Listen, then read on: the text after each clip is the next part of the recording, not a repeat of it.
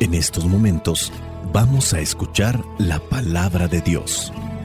Dispón tu corazón para que el mensaje llegue hasta lo más profundo de tu ser.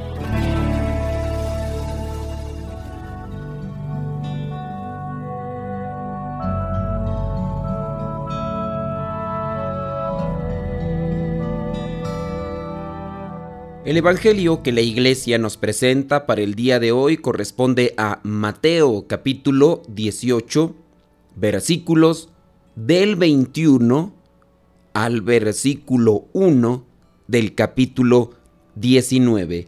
Dice así, entonces Pedro fue y preguntó a Jesús, Señor, ¿cuántas veces deberé perdonar a mi hermano si me hace algo malo?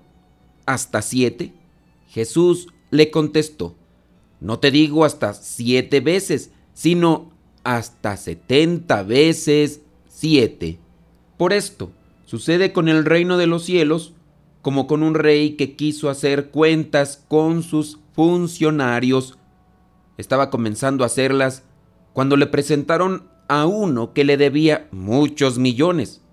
Como aquel funcionario no tenía con qué pagar, el rey ordenó que lo vendieran como esclavo, junto con su esposa, sus hijos y todo lo que tenía, para que quedara pagada la deuda. El funcionario se arrodilló delante del rey y le rogó, Tenga usted paciencia conmigo, y se lo pagaré todo. Y el rey tuvo compasión de él, así que le perdonó la deuda y lo puso en libertad. Pero al salir aquel funcionario, se encontró con un compañero suyo que le debía una pequeña cantidad. Lo agarró del cuello y comenzó a estrangularlo, diciéndole, Págame lo que me debes. El compañero, arrodillándose delante de él, le rogó, Ten paciencia conmigo y te lo pagaré todo. Pero el otro no quiso, sino que lo hizo meter en la cárcel hasta que le pagara la deuda. Esto dolió mucho a los otros funcionarios que fueron a contarle al rey todo lo sucedido. Entonces el rey lo mandó llamar y le dijo, Malvado, yo te perdoné toda aquella deuda porque me lo rogaste, pues tú también debiste tener compasión de tu compañero, del mismo modo que yo tuve compasión de ti. Y tanto se enojó el rey que ordenó castigarlo hasta que pagara todo lo que debía. Jesús añadió, Así hará también con ustedes mi Padre Celestial, si cada uno de ustedes no perdona de corazón a su hermano. Después de decir estas cosas, Jesús se fue de Galilea y llegó a la región de Judea, que está al oriente del Jordán. Palabra de Dios. Te alabamos, Señor. Señor Jesucristo, nuestro divino Salvador, gracias te damos por tu infinito amor.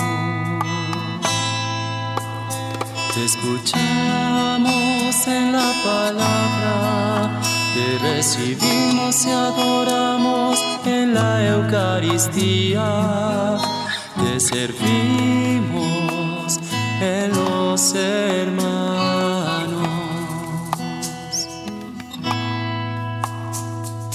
Que seamos misioneros como lo quieres tú,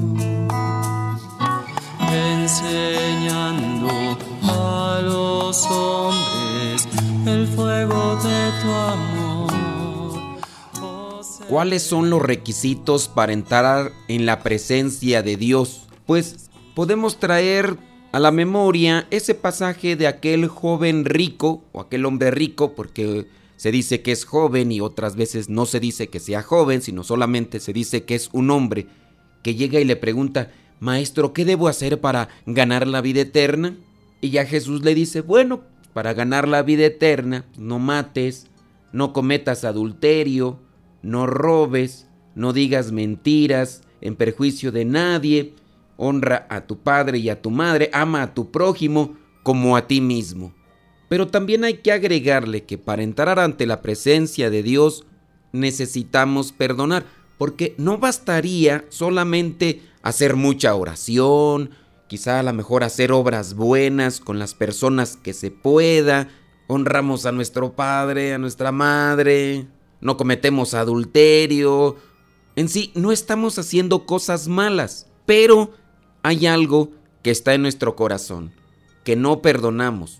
En el pasado alguien nos dijo o nos hizo algo y nosotros ahí guardamos ese resentimiento, ese coraje y alimentamos y cultivamos el odio hacia esa persona. No le hablamos y cuando se puede le echamos todavía tierra porque así somos y puede ser que nos justifiquemos diciendo yo soy el que más ayuda en la iglesia. Yo he puesto el dinero para la construcción de esto. Yo he puesto el dinero para comprar las bancas. Yo he puesto el dinero para esto, lo otro y aquello. Yo soy el que más ayudo. Muy bien, Dios bendice también a las personas que tienen esta generosidad, este desprendimiento. Pero pongamos que esta persona sea una señora que tiene los bienes materiales necesarios para brindar esa ayuda. Y nada más así como un ejemplo, porque puede darse de los dos lados. Pongamos que esta señora está separada de su esposo porque su esposo le fue infiel. El esposo pecó, pero ella le tiene mucho resentimiento, odio, coraje, porque él en su actitud sigue siendo cínico, burlón. Dicen allá en mi rancho, un desvergonzado de primera. Y la señora, cada de que tiene tiempo, cuando habla con sus hijos, pues solamente habla para tirarle más tierra al Señor. Este Señor tendrá que rendir cuentas, pero su pecado no va a ser más grave cuando yo lo hago más grande. Así que no corresponde estar diciendo a más personas o estar reviviendo cada vez que se puede el mal que hizo. La señora lo que tendría que hacer es rezar por ese señor esperando que se convierta. Y esto también podría ser en el caso de algunos señores que sí han pasado por esta situación. La mujer se encontró a otro hombre y dejó ahí al señor con los hijos. Y ahora está guardando el señor resentimiento, coraje hacia esa señora. Solo por decir algunos ejemplos. En el Evangelio del día de hoy, Jesús nos presenta esa parábola para entender también desde otro ángulo que debemos de perdonar. No importa qué nos haya hecho o qué nos haya dicho. Y aunque nosotros hagamos cosas buenas, si no perdonamos al otro, el hecho de que Dios nos perdone no bastará para que entremos también al cielo.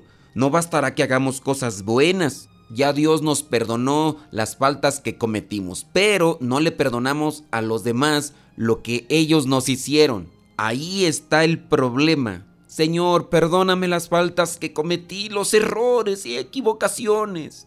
El Señor te dice, está bien, te voy a perdonar, pero tú no le perdonas a los demás lo que te hicieron o lo que te dijeron. Eso es lo que nos quiere decir la metáfora que hoy nos presenta Jesús. Este que recibió el perdón por muchos, pero muchos pecados, cuando sale de aquel lugar, pongamos, salió del templo, fue a confesarse. Le dijo a Dios todos sus pecados y Dios dice, está bien, te perdono. Pero apenas sale del templo, se encuentra con la suegra, con la nuera, se encuentra con aquella persona que hizo algo malo o que dijo algo malo y dice, ya perdóname, no te voy a perdonar, ¿tú crees que te voy a perdonar? Eso que me hiciste no tiene nombre. Ojalá te vayas al infierno por eso que me hiciste, por eso que me dijiste.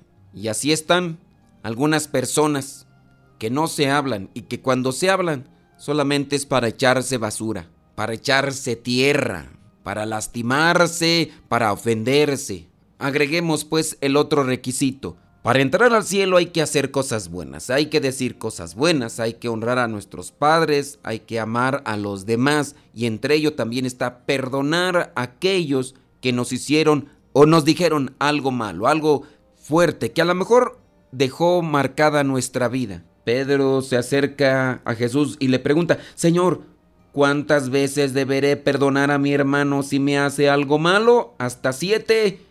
Jesús le contestó, no te digo hasta siete veces, sino hasta setenta veces siete.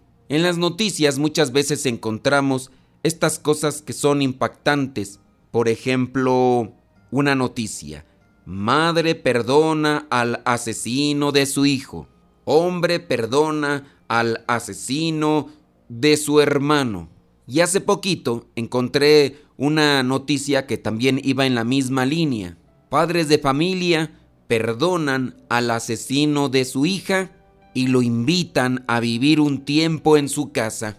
La noticia dice que una muchacha estaba en una fiesta y entonces le dijo a uno de sus amigos, que era de otro país, que si por favor la llevaba a su casa. El muchacho no tenía licencia de conducir, pero aceptó a llevarla, porque ella pues ya se encontraba un tanto ebria. Pero el muchacho manejó imprudentemente y a muy alta velocidad, de manera que se estrelló el automóvil. Él quedó con vida, pero ella falleció.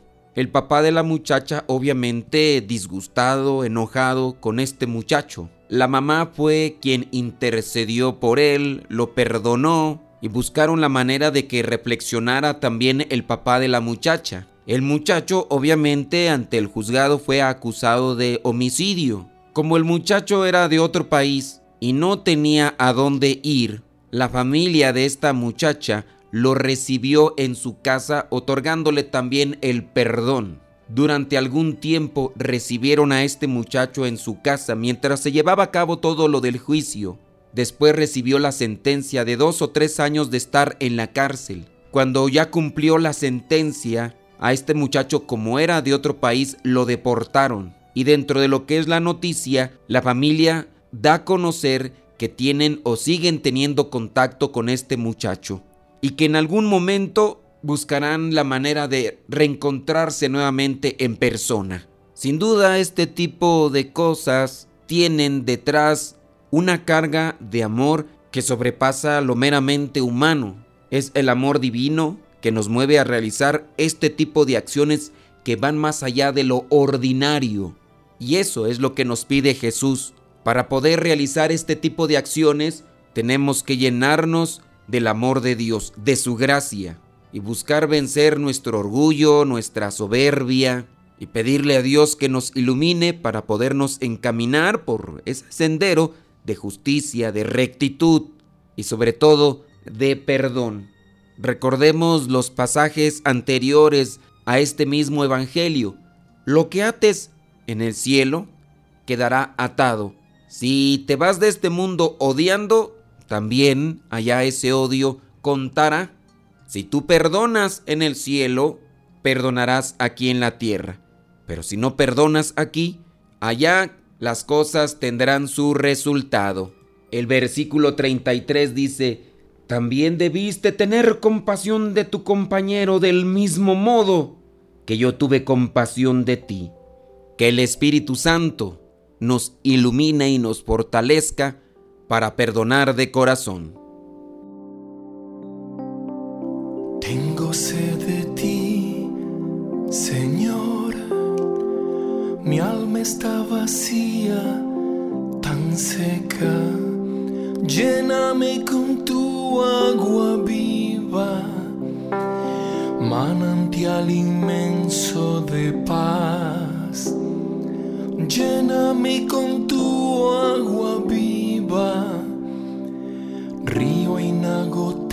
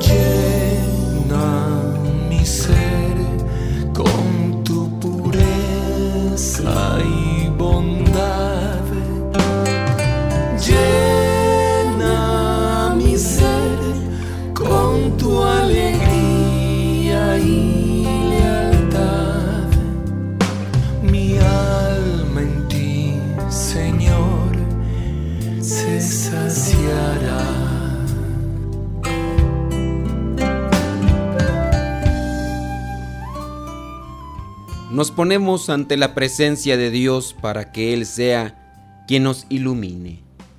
Señor mío y Dios mío, estoy aquí con el corazón abierto a ti, lleno de confianza en tu poder y en tu compañía, que es la que me permite ver con más claridad cada momento de mi día a día.